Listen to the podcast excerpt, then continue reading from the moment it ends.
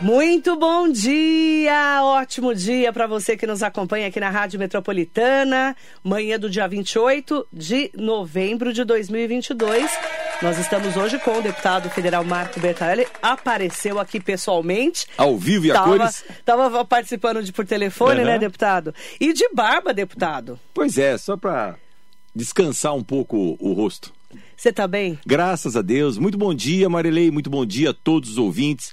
Uma alegria muito grande poder estar aqui com você, estar aqui ao vivo, presencial. Normalmente a gente tem feito por telefone, porque eh, a saída de Mogi sempre acontece na segunda-feira pela manhã. Mas hoje é uma segunda-feira diferente, uma segunda-feira chuvosa.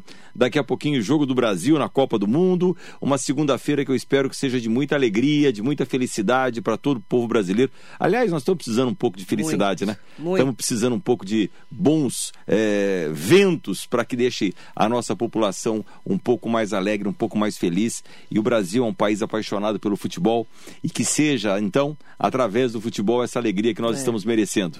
Depois de uma eleição tão tensa, né?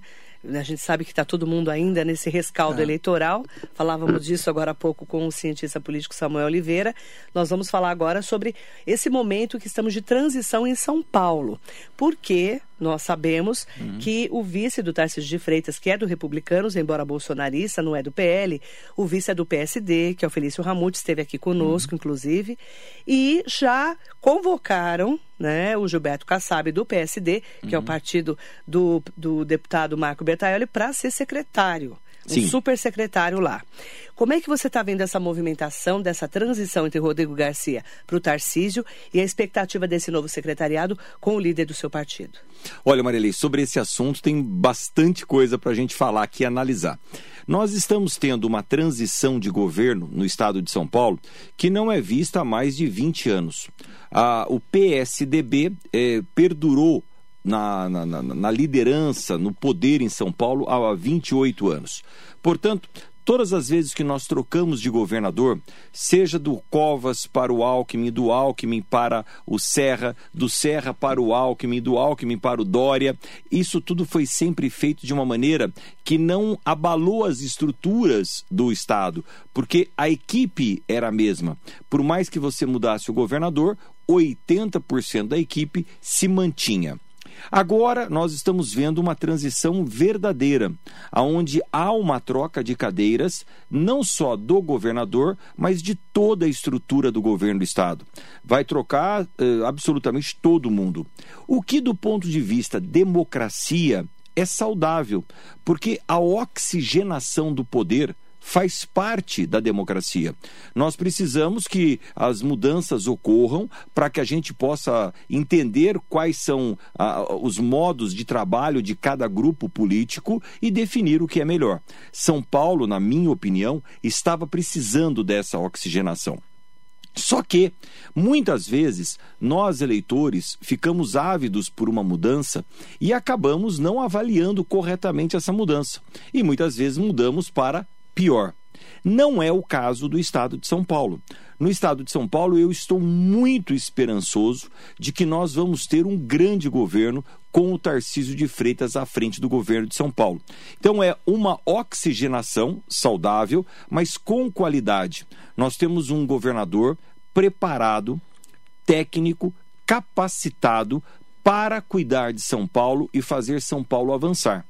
O Tarcísio, ele é uma das pessoas, enquanto gestão pública, mais preparados do Brasil. Ele é um quadro em ascensão de uma qualidade extrema, bem formado, preparado, passou nos concursos mais difíceis que existem no Brasil, entre eles o de analista da Câmara dos Deputados, que é a sua função de carreira, e é uma pessoa preparada para fazer São Paulo avançar. Preparado, inclusive, para alguns pontos de grande importância, como, por exemplo, a conclusão do Rodoanel, que é uma obra que está aí se arrastando há décadas e nós precisamos concluir. A expansão do metrô em São Paulo. São expansões que nós estamos aguardando há décadas e ele é a pessoa preparada para concluir. A malha ferroviária do estado de São Paulo, a malha rodoviária do estado de São Paulo. Então, ele é o governador que vai conseguir tirar do papel as grandes obras para que São Paulo seja verdadeiramente um estado locomotiva do Brasil, que a, o emprego, a renda em São Paulo voltem a ser uma realidade. Por um outro lado, para administrar um estado tão importante quanto São Paulo, ninguém faz absolutamente nada sozinho. O governador Tarcísio precisa se cercar de bons quadros. Aliás, essa é a primeira missão de um gestor, seja de uma empresa privada ou seja de uma administração pública. Ter a capacidade de formar bons quadros nas suas secretarias. Quando um prefeito, um governador começa a montar os seus, o seu time, você já prepara, já repara, aliás, logo de saída, se aquilo tem futuro ou não. Quando você vê que o, o prefeito, o governador, não tem um bons quadros para colocar ao seu lado, dificilmente aquele governo vai bem. O Tarcísio, mais uma vez, está demonstrando capacidade de aliar bons quadros.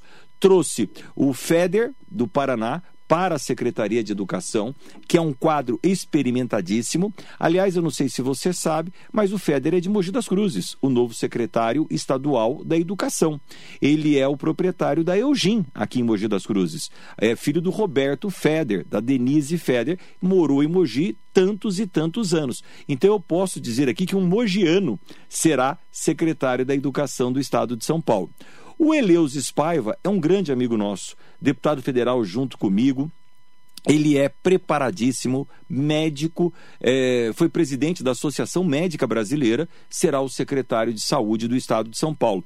Uma pessoa capacitada para esta função. Então, nós temos aí duas áreas técnicas, educação e saúde, muito bem é, administradas.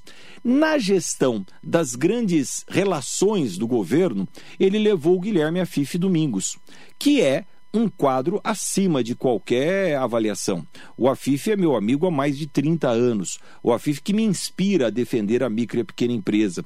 O Afif caminha comigo nas associações comerciais há 30 anos.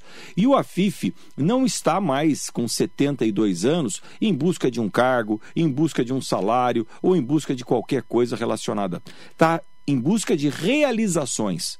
E o Afif está dando a grande contribuição para as medalhas que serão administradas pelas secretarias do governo de São Paulo ao lado do governador. O, o, o, o Afif será o grande gestor ao lado do Tarcísio. Na seara política, precisa de um mestre, porque São Paulo é a política do Brasil. Se você não tiver ao lado do governador um gestor que administre esta governança política do Estado consequentemente do Brasil, você não governa. São as relações com 645 prefeitos do estado. São as relações com os 93 deputados estaduais da Assembleia, são as relações com os 70 deputados federais que representam São Paulo em Brasília, é a relação com o governo federal. Se você não tiver alguém com esta habilidade, você não governa e para esse posto ele está dando o melhor é, jogador da posição, que é o Gilberto Kassab. Um hábil é, estrategista político, paciencioso. O Kassab é alguém que dedicou a vida à política e à gestão pública. Então, o Tarcísio, o governador, está se cercando dos melhores quadros para administrar São Paulo. Então, eu tenho a expectativa de que nós teremos bons ares bons ventos fluindo a partir do dia 1 de janeiro, inclusive para Mogi das Cruzes. E o Tarcísio sabe muito bem que ele é o governador do estado de São Paulo independente daqueles que, como eu, o apoiaram já no primeiro turno e independente daqueles que vieram a apoiá-lo no segundo turno. Hoje ele é o governador de todos os paulistas.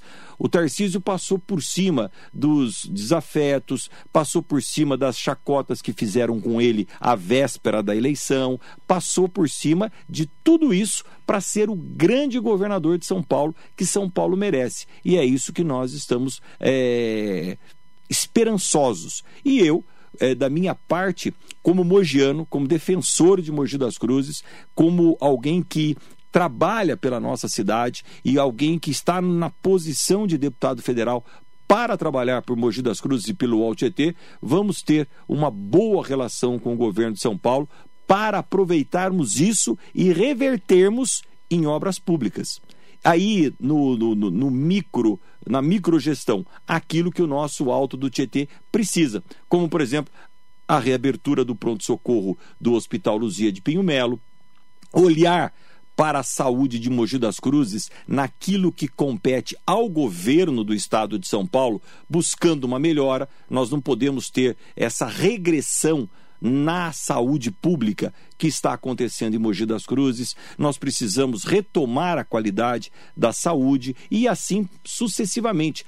O transporte ferroviário ter verdadeiramente um desfecho dessas obras que eu iniciei no centro da cidade e que a CPTM não deu andamento. Então nós temos muito o que fazer e eu tenho absoluta convicção que o olhar pelo alto Tietê do é, governador Tarcísio será um olhar de muito carinho e de muita atenção, Marilei.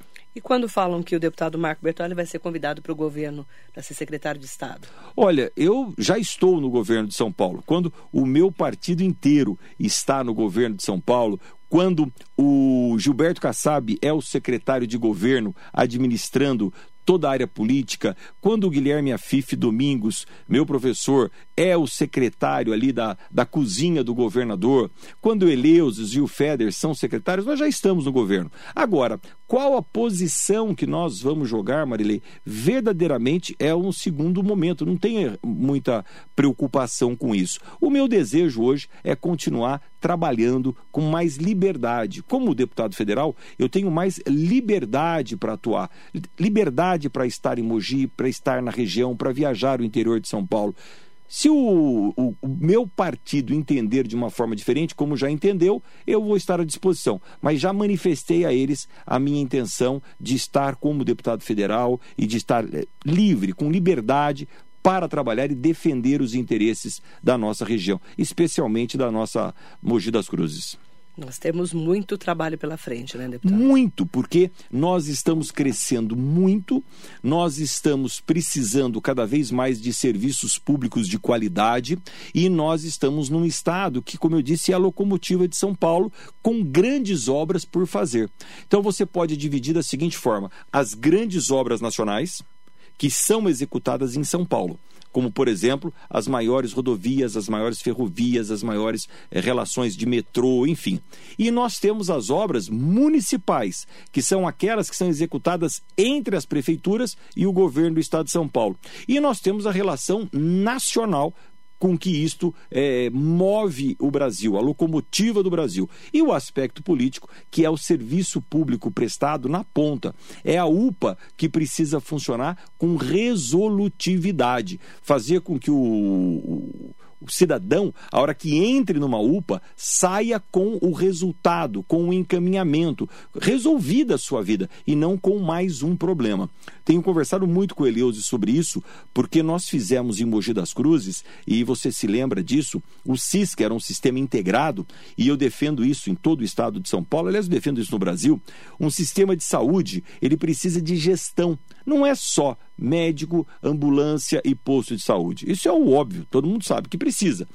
Agora você precisa ter gestão. E isso falta em muitos lugares. E aí a saúde degringola. Então, o modelo que nós atuamos e implantamos aqui em Mogi das Cruzes está sendo proposto para o governo do estado de São Paulo. Tenho conversado muito com o futuro secretário de saúde sobre isso. Eu tenho até vários comentários aqui conversando comigo, várias pessoas que acompanham as nossas redes sociais.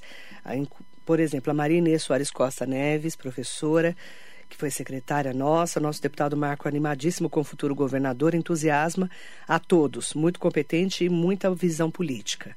Né, entre em nome da Maria Inês, mandar bom dia a todas e todos que estão com a gente. Eu recebi uma informação, é, deputado, que me preocupou bastante em relação à saúde. E você sabe muito bem é, como que a saúde é, está né, aqui na região do Alto Tietê. Depois que a gente teve a Covid, é, a gente vai ter que fazer uma repactuação em relação à saúde das cidades da região do Alto Tietê. Não só falando na reabertura do pronto-socorro do Hospital Luzia de Pinho Melo, mas também né, entendermos como vai ser o trabalho do Dr. Arnaldo Pesuti Cavalcante, o HC de Suzano, junto né, com o Regional de Ferraz, o Santa Marcelina de Itaquá, falando em nível estadual e também repactuarmos a saúde de todas as cidades, porque a gente está vendo é, realmente uma saúde que desmontou depois da Covid. Como é que você está enxergando esse momento? Olha, é, são duas coisas importantes. Primeiro, cumprimentar a nossa secretária Marinês. Obrigado pela, pela menção, pela ligação. Um beijo grande para você, Marinês. Estou sempre à disposição. Obrigado pelas palavras elogiosas. Vamos trabalhar sempre pela nossa Mogi das Cruzes e pelo nosso Alto Tietê. Nós, em relação à saúde pública, nós temos responsabilidades tripartite. Nós temos as responsabilidades que são da Prefeitura Municipal.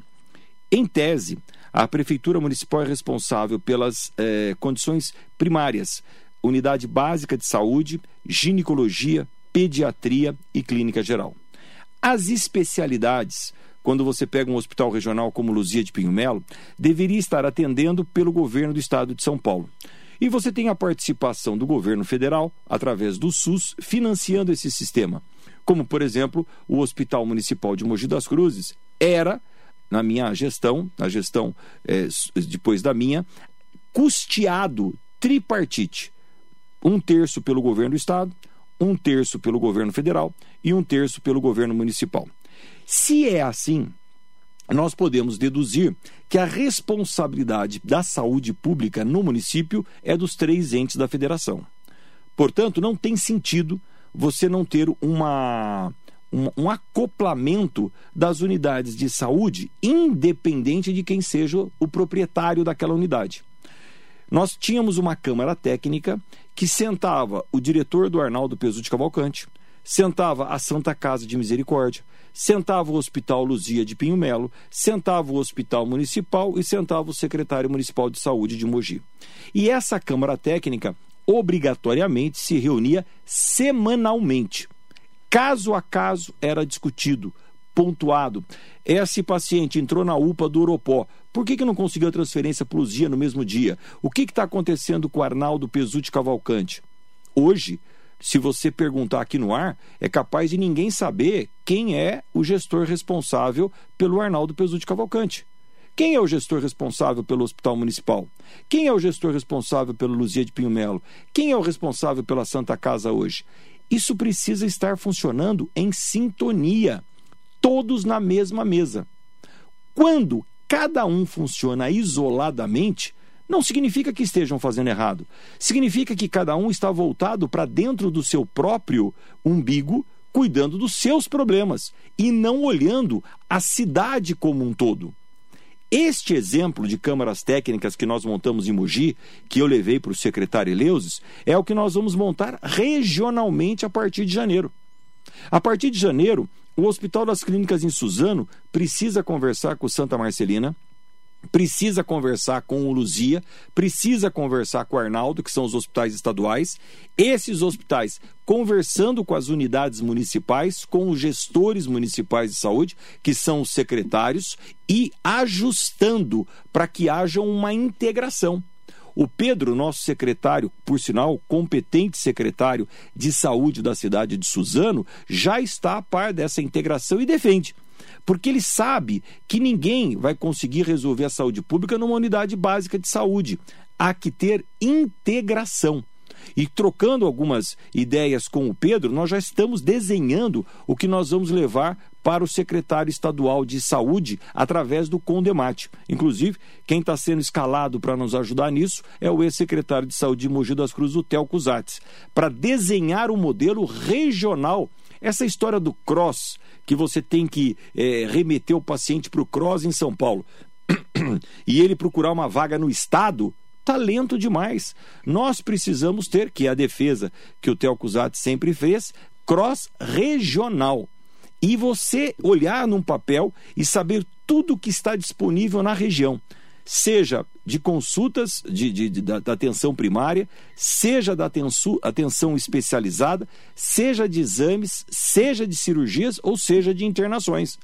É óbvio que nós precisamos reorganizar o sistema de saúde. Agora, nós precisamos integrar os equipamentos que nós temos. Primeiro, não perder equipamentos. Segundo, os equipamentos que nós temos estarem integrados com o macro, para que a gente tenha uma visão regional da saúde pública.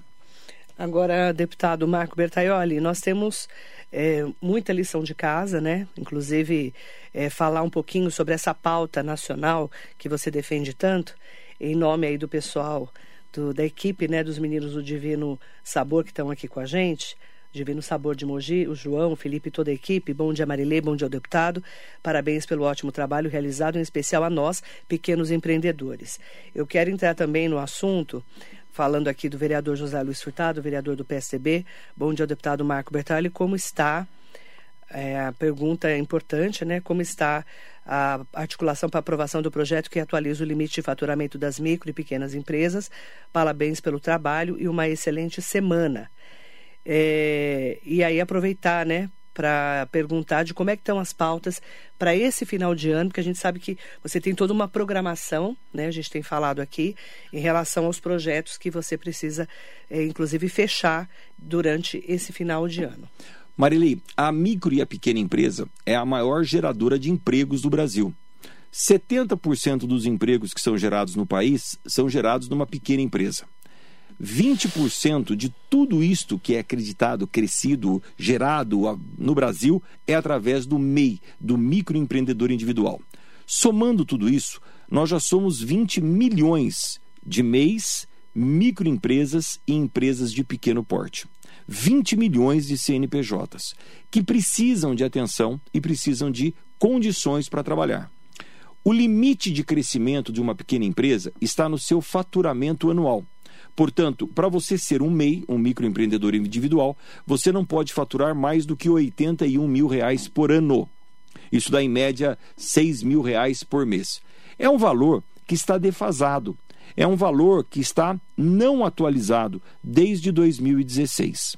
Eu estou trabalhando muito, já apresentei o projeto, já aprovei em todas as comissões que deveriam ser analisadas o projeto de ampliação e atualização dos valores do MEI, da microempresa e da empresa de pequeno porte.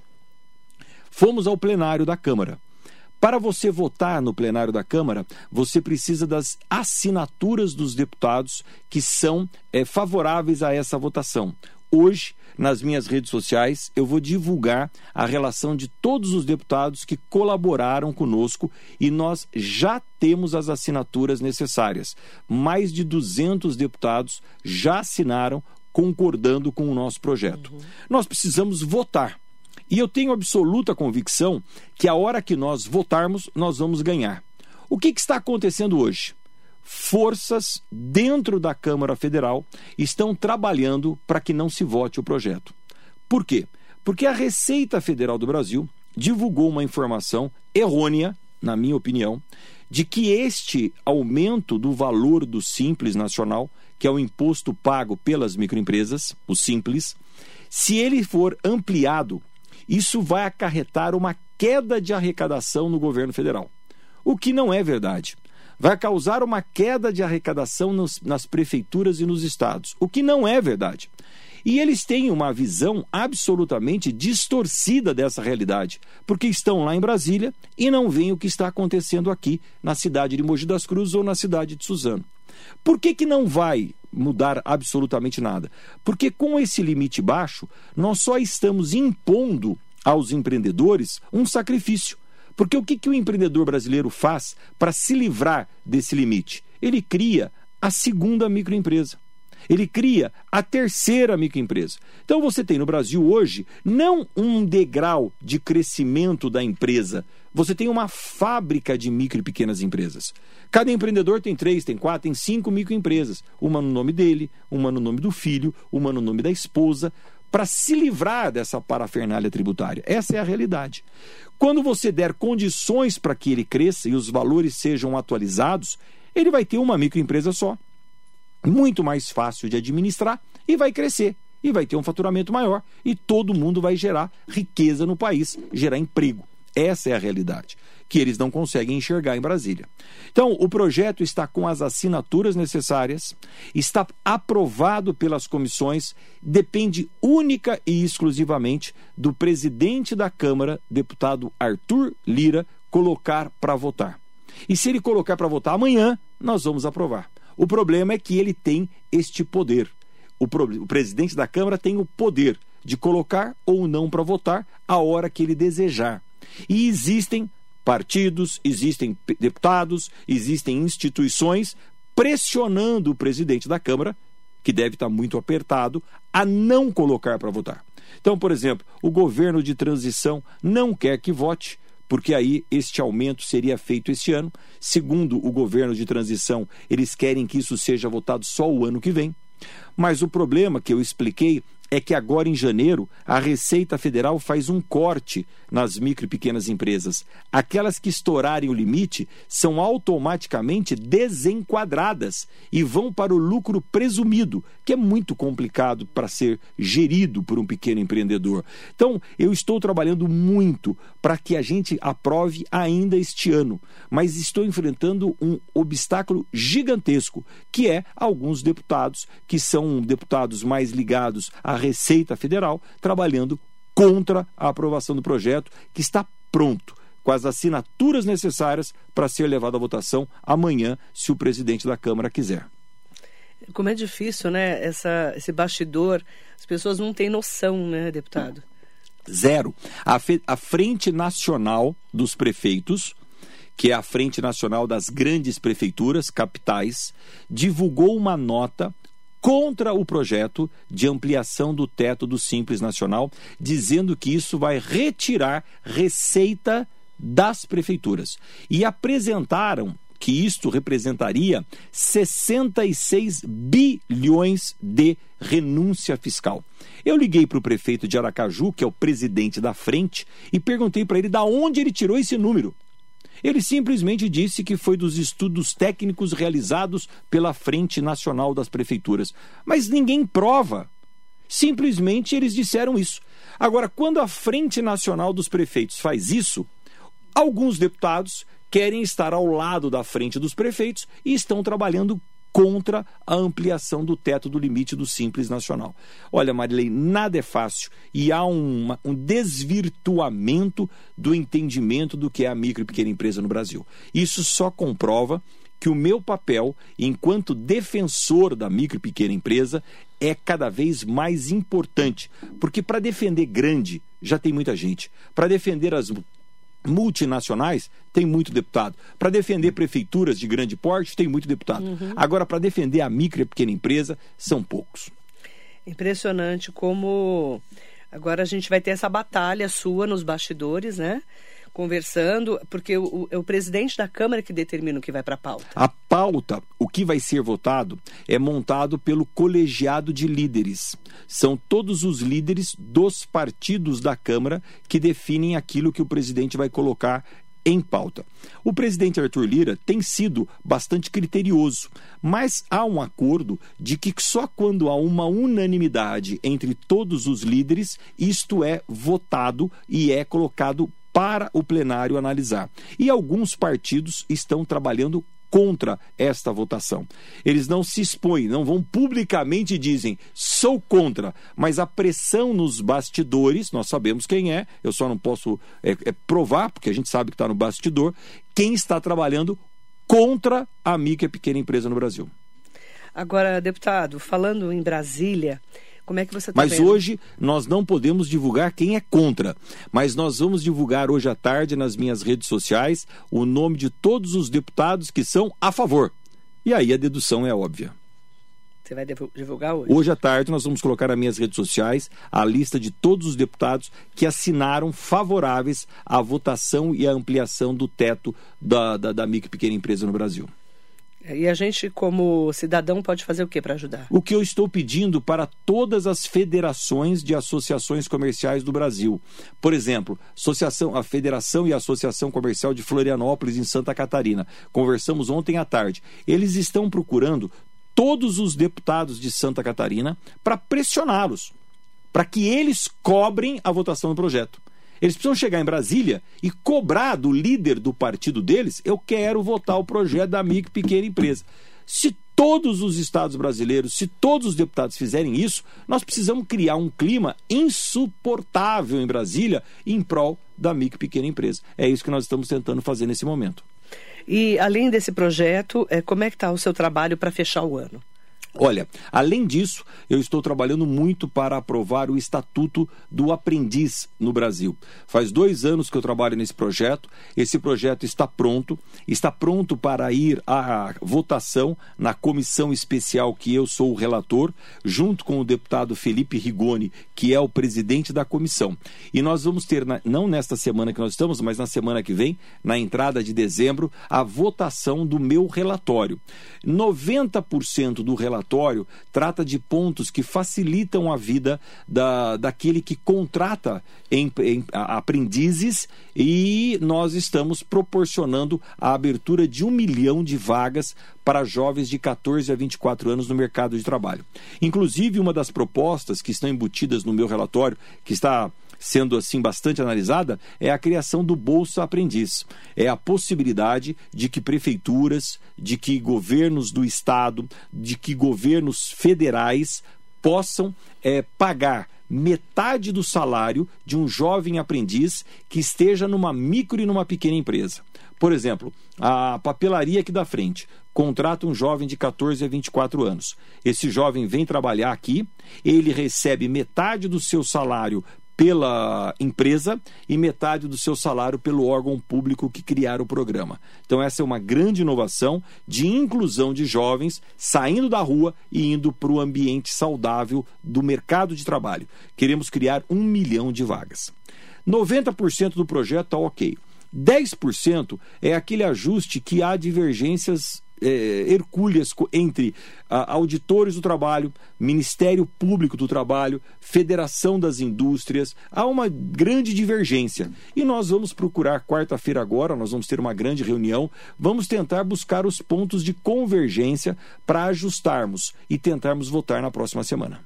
Como é que você está analisando essa fase da transição do governo Bolsonaro para o Lula e com toda, todo esse embrólio do PL, Valdemar Costa Neto, que é seu aliado político, inclusive, e, e que ele colocou lá sob suspeição milhares de urnas, aí o TSE multou em quase 23 milhões, né, o ministro Alexandre de Moraes, em quase 23 milhões para o PL pagar, e agora amanhã ele vai reunir a sua equipe para definir o que vai fazer. Como é que você está vendo esse, esse embrólio todo? Olha, eu analiso da seguinte forma: exageros sendo cometidos. O, as eleições foram feitas e é natural que numa divisão tão acirrada quanto essa que nós tivemos no Brasil, com radicalizações bastante significativas, tanto do lado esquerdo quanto do lado direito, nós temos divergências. E o processo democrático ser cada vez mais aclarado, tranquilizado, cada vez mais é, deixando com que os eleitores confiem no sistema eleitoral que nós temos. Eu diversas vezes estive aqui no seu programa e repito hoje: confio no sistema eleitoral brasileiro. Eu já disputo eleições há algum tempo. Todas as eleições que eu venci foram pelo sistema de apuração eletrônica, através das urnas, que são auditáveis, e nós temos total confiança nesse sistema eleitoral. Agora, é natural e é correto que algumas pessoas não confiem nesse sistema ou queiram o seu aperfeiçoamento. Nenhuma irregularidade nisso. O Tribunal Superior Eleitoral, o TSE, é preciso que se diga uma coisa importante, Marilei, que eu não vi ninguém abordando. Em nenhum lugar do mundo existe um Tribunal Superior Eleitoral. Nos Estados Unidos, as eleições são feitas pelos governos e, se houver alguma demanda, vai para a justiça comum. Não existe uma justiça específica para questões eleitorais. O Brasil se dá o luxo de ter uma linha de justiça específica para a questão eleitoral. Nós temos cartórios eleitorais nas cidades, nós temos juízes que acumulam a função de juízes eleitorais, nós temos o Tribunal Regional Eleitoral em São Paulo, onde nós temos juízes e desembargadores, e nós temos o Tribunal Superior Eleitoral em Brasília, que é uma estrutura nacional determinada a cuidar dos processos eleitorais. Não há de se discutir se eu confio ou não no sistema eleitoral. Eu acabei de declarar aqui que eu sou um deputado que confio no sistema eleitoral. Mas é natural que tenha deputados que tenham desconfiança.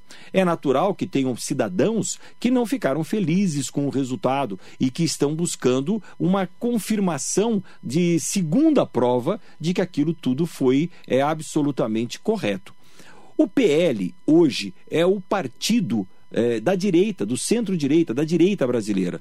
É, o PL hoje é o maior partido brasileiro. O PL tem 100 deputados, tem governadores. O PL é o maior partido dentro do Senado Federal, são 15 senadores. É, o PL hoje representa é, essa expressiva quantidade de brasileiros que desejava que o governo fosse outro e não do presidente Lula.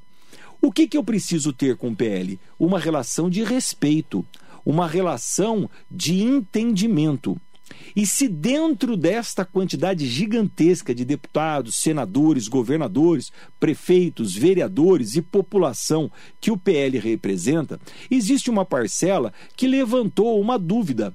Olha, nós temos algumas urnas que possuem o mesmo número de série. Isso afeta o resultado? Sim ou não? Não é discutível se o PL tem é, é, se pode ou não fazer esse questionamento. A partir do momento que nós temos uma justiça eleitoral específica para cuidar das eleições, qualquer questionamento é legítimo. Eu posso concordar ou não com o questionamento, mas na função de juiz, na função de desembargador, na função de presidente do Tribunal Superior Eleitoral e com uma estrutura gigantesca que o TSE tem, a questão é responder sim ou não aquele questionamento. O Tribunal Superior Eleitoral não tem que concordar com aquilo. Então eu acho que diante das, dos pontos que eu estou colocando, Tribunal Superior Eleitoral, uma gigantesca estrutura para analisar as eleições no Brasil e que eu acho que são uma estrutura é, absolutamente é, confiável, transparente. Do outro lado, a legitimidade do PL, que é o maior partido brasileiro, que eu confio, respeito e tenho Valdemar Costa Neto como seu presidente e faz legitimamente um questionamento ao Tribunal Superior Eleitoral. Na minha opinião, há um exagero gigantesco na decisão tomada pelo ministro Alexandre de Moraes em autuar da forma que autuou o Partido Liberal por um questionamento feito, levantado nas suas bases representativas.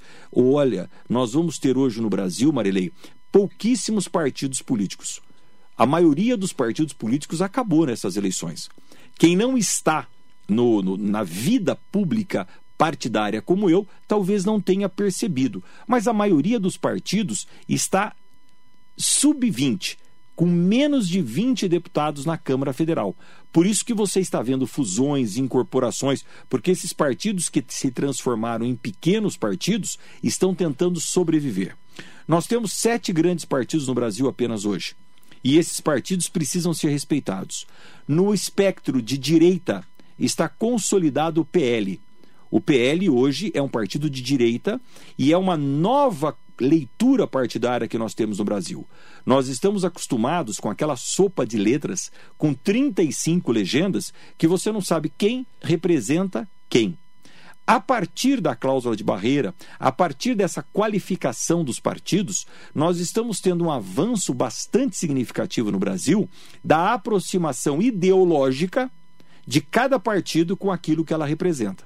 Então, no aspecto direito, no espectro direito, você tem o PL hoje como grande partido brasileiro. No espectro esquerda, você tem o PT hoje consolidando todas as siglas menores de esquerda em torno da sua órbita e é o grande partido de esquerda brasileiro. Você tem indo em direção ao centro, centro-direita, você tem o grande partido do Brasil hoje, que é o PSD, o partido ao qual estou filiado, que representa a centro-direita. E você tem na centro-esquerda grandes partidos, por exemplo, como o MDB, que também está se recolocando. São quatro. E no centro, no espectro central da política brasileira, você ainda tem o PP, você ainda tem o Republicanos, e você tem ainda o União Brasil, que são três grandes partidos e que também vão definir mais claramente o seu espectro ideológico. Mas essa é a composição que nós temos hoje. Esses são os sete grandes partidos brasileiros. E é natural que cada vez mais os questionamentos feitos dentro daquilo que cada um desses partidos representa, questionamentos. E como nós temos uma estrutura gigantesca do Tribunal Superior Eleitoral no Brasil, não há nenhum problema em que essa resposta seja feita sim, não, concordando, julgada por um juiz. Julgada. Acho, na minha opinião, um exagero a decisão que foi tomada pelo TSE em relação ao PL.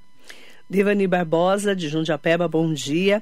Excelente segunda-feira para o Marilei, para o Bertaioli. Deputado, um amigo meu falou nas redes sociais que você não terá mais o voto dele porque não assinou a CPI do STF. O que podemos dizer para esse meu amigo? Olha, primeiro cumprimentar aqui, não cumprimentei, o vereador José Luiz tem o meu abraço, muito obrigado. Cumprimentar o Devanir Barbosa, que está aqui conosco. Em relação à CPI, Devanir, a CPI não foi votada ainda. O que nós temos, e assim que é composto, é a presidência, as lideranças dos partidos políticos autorizam as assinaturas. Quando o projeto entrar, ele precisa ser votado. E é isso que estão confundindo. Ele ainda não foi votado. Quero aqui já deixar para você, Devanir, o seguinte: a hora que este projeto, propondo a CPI, que eu já declaro que sou favorável, for a votação, votarei favoravelmente. Mas hoje ainda não foi a votação. A lista que estão divulgando é uma lista, é, como é que chama? É, inicial de apoio ao projeto por partidos. E é isso que nós temos que respeitar dentro da Câmara. Agora, já estou declarando meu voto de antemão. Se for a plenário, e deve ir nos próximos dias, votarei favorável à instalação da CPI, que analisa alguns casos de abusos de autoridade. Aliás, como esse que eu acabei de citar. Vereador Edson Santos, ótima semana de trabalho, Marilei. Bom dia muito especial ao nosso deputado Marco Bertoli, que nos orgulha muito com o seu trabalho na política do bem. Agradecer muito ao vereador Edson Santos, inclusive aproveitar é, e colocar aqui, Edson, nós temos aproximadamente 7 milhões e 500 mil reais de emendas que nós conquistamos em Brasília juntos e que nós precisamos é, verificar na Prefeitura Municipal de Mogi das Cruzes como está o andamento. Quantos porque milhões? 7 milhões e 500 mil reais. Do, o que está incluso a, nesses milhões? A Prefeitura de Mogi das Cruzes, eu imagino, prefeito deve estar com alguma dificuldade em conseguir operacionalizar os recursos que ele tem conquistado. 5 milhões é um contrato que foi assinado no ano passado ainda entre a Prefeitura de Mogi das Cruzes, a Caixa Econômica Federal, de uma verba de 5 milhões que eu conquistei para o asfaltamento da duplica e, duplicação do trecho entre a Avenida Japão até o Conjunto Santo Ângelo, até o Parque São Martinho para asfaltar e duplicar a Avenida Japão no trecho entre o Parque São Martinho e o Conjunto Santo Ângelo. O problema é que nós estamos num período inflacionário. O, e como esse contrato foi assinado ano passado e a Prefeitura de Mogi das Cruzes ainda não conseguiu operacionalizar, nós não vamos mais conseguir fazer com os mesmos 5 milhões o que nós faríamos há um ano atrás. Você perde a capacidade de pagamento. Então é uma, é uma, uma judiação que a Prefeitura de Mogi das Cruzes ainda não tenha conseguido é, licitar esta obra.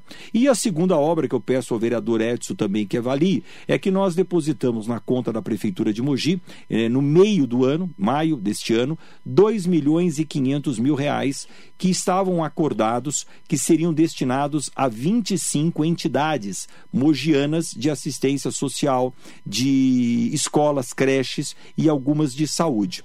Você sabe que na gestão pública você tem as rubricas que os dinheiros são enquadrados.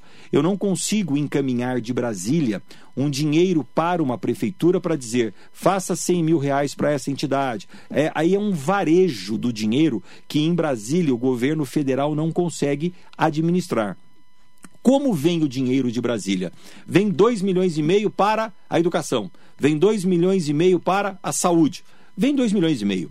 E nós conquistamos 2 milhões e meio no meio do ano, que foram depositados na conta da Prefeitura de Mogi das Cruzes para custeio da saúde pública.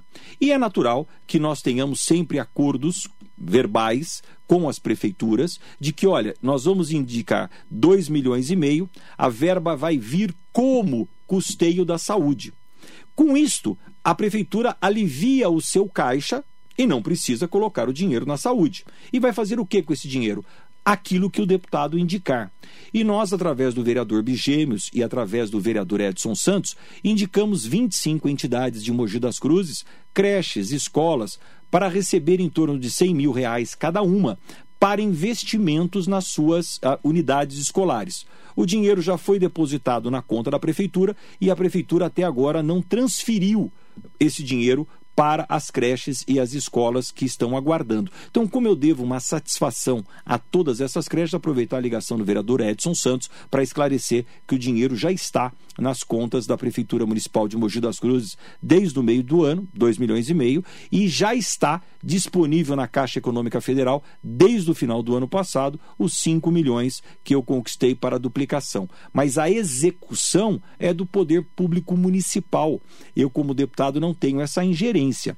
É, em muitas cidades, em muitas cidades, isso tem funcionado. Posso dar um exemplo aqui a você. Nós conquistamos é, 3 milhões de reais para a Prefeitura de Suzano, custeio da saúde. O prefeito Rodrigo Achiuchi, ao invés de usar o dinheiro da prefeitura para custear a saúde, não precisou, porque o deputado Bertaioli já mandou o dinheiro. O que, que ele fez rapidamente? Construiu dentro da Santa Casa um centro de atenção oftalmológico e um centro de análises clínicas. É uma questão contábil dentro de cada cidade. Na cidade de Arujá, por exemplo, o prefeito Camargo recebeu 4 milhões de reais para custear a saúde que eu consegui em Brasília. Com isto, a prefeitura teve o caixa aliviado. E o que, que ele fez com esse alívio de caixa? Está construindo em Arujá o Pró Criança, baseado no exemplo de Mogi das Cruzes. Aliás, um exemplo que Mogi das Cruzes precisa ter, que nós vamos colocar em Arujá também, é o Pró Mulher, um centro de atenção específico à saúde da mulher. Então, parabenizar aqui o prefeito Camargo e o prefeito Rodrigo Achiuchi pela velocidade com que estão conseguindo executar aquilo que vem de Brasília. Deputado Marco Bertolli, você conversou com o prefeito Caio Cunha sobre esse dinheiro, esses valores, essas emendas? Esta articulação ficou a cargo do vereador Bigêmeos e a cargo do vereador Edson Santos. A prefeitura alega que tem uma dificuldade técnica, pois não poderia passar esses recursos para algumas entidades em detrimento de outras. É, isso pode ser feito e pode não ser feito. Nós precisamos de uma lei específica que crie um programa de manutenção das escolas públicas creches municipais. Aliás, que todas estão precisando. Nós temos aproximadamente 60 unidades em Mogi das Cruzes que estão precisando deste investimento. Pintura, compra de equipamentos ou até um carro para a entidade. O que nós precisamos é fazer com que esses 100 mil reais cheguem em cada uma das entidades. Então, a nossa proposta, que eu já conversei com os vereadores, é: nós já temos 2 milhões e meio que atenderiam 25 entidades. A prefeitura cria um programa de atenção custeio e manutenção de 100 mil reais para todas as entidades. E aí nós completamos agora em janeiro, fevereiro, o restante do recurso para que todas sejam atendidas. Então o vereador Bigêmeos e o vereador Edson Santos estão trabalhando muito para que todas as entidades de Mogi das Cruzes sejam beneficiadas. Agora nós temos uma grande novidade, Marilei. A verba que vem de Brasília, nós colocamos nas prefeituras e as prefeituras precisam ter agilidade para executar como Arujá, como Suzano demonstram. Agora, as verbas que nós conquistamos em São Paulo, governo de São Paulo, elas não precisam passar pela prefeitura. Elas podem ir direto para as entidades beneficiárias. Por exemplo, ir direto para a Santa Casa, não precisa passar pela prefeitura. Ir direto pela creche, pela ONG, não precisa passar pela prefeitura.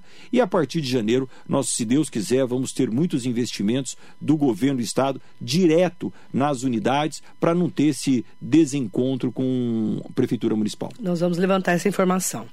Deputado, muito obrigada pela sua participação. É, hoje ele assiste o Jogo do Brasil aqui em Mogi. Nada, e... tô indo para São Paulo trabalhar. Ah, não vai ser em Mogi? Não, imagina. Eu vou para Brasília amanhã cedo. Mas e vai assistir o jogo aonde? Hoje eu estou indo para a Federação das Associações ah, Comerciais do Estado de São Paulo. Você sabe que lá na Federação eu cuido de 422 associações comerciais no Estado de São Paulo. Nós temos no, em São Paulo 645 municípios dos quais 422 têm uma associação comercial. E nessa associação comercial nós temos o trabalho com os empreendedores, as micro e pequenas empresas. Eu tenho agora às 11 horas da manhã uma reunião na, na sede da, da federação com vários dirigentes para tratar da ação de persuasão dos deputados federais para que votem a favor da, da, atualização do teto da micro e pequena empresa. Então, quero aqui declarar que, em relação a todas as votações que ocorrem em Brasília, o voto do deputado Bertaioli sempre será transparente e nós vamos estar aqui na Marilei toda segunda-feira, das 8 às 9, prestando contas do meu mandato. A segunda coisa importante, as pautas que eu defendo, como o jovem aprendiz, como o estatuto da micro e pequena empresa, nós vamos estar prestando contas de como estão. E um parabéns especial no dia de hoje para a Associação Comercial de Mogi das Cruzes, que fará um jantar na quarta-feira homenageando alguns empreendedores da nossa cidade que se destacaram nas suas atividades ao longo do ano de 2022. Infelizmente, eu não vou poder estar presente, pois estou em Brasília, mas Quero deixar aqui o meu cumprimento à presidente Fado Sleiman e a todos os homenageados por esse momento tão importante. Parabéns, sucesso e que a gente possa cada vez mais ter bons empreendedores na cidade, gerando emprego e trabalhando. Um abraço muito grande a todos, muito obrigado pela oportunidade, obrigado aos vereadores que gentilmente ligaram e participaram, como José Luiz, como Edson Santos, e um abraço especial a todos os seus ouvintes que, graças a Deus, não são poucos, são milhares, que a acompanham toda segunda-feira aqui na Metropolitana. Da minha parte, só agradecer a você e a esta é, grande empresa de comunicação que é a Metropolitana a permissão para estar aqui às segundas-feiras prestando contas de uma maneira clara, transparente, objetiva, que é a obrigação de todos que ocupam cargos públicos. Muito obrigado, fiquem com Deus e até segunda-feira, se Deus quiser, com dois bons jogos do Brasil, tanto hoje quanto, quanto contra Camarões na próxima sexta-feira. Obrigada, deputado. Ótima semana, ótimo trabalho. A gente vai ficar de olho nessa votação aí, se vai entrar realmente na pauta.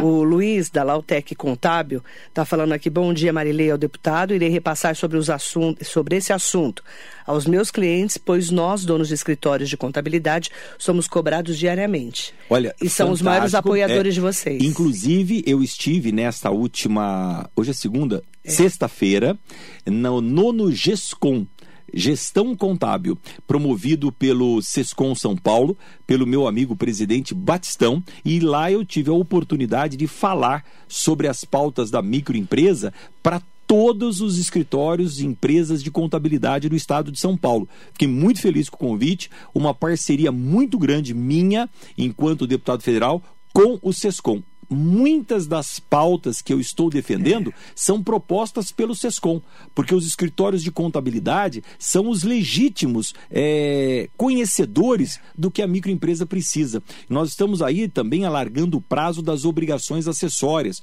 que os escritórios de contabilidade muitas vezes são penalizados com os prazos exíguos. Então, muito obrigado pela ligação, conte comigo. Segunda-feira que vem nós atualizaremos mais sobre a ampliação do teto do Simples Nacional. Obrigada, deputado Marco Bertoli. Para você, muito bom dia.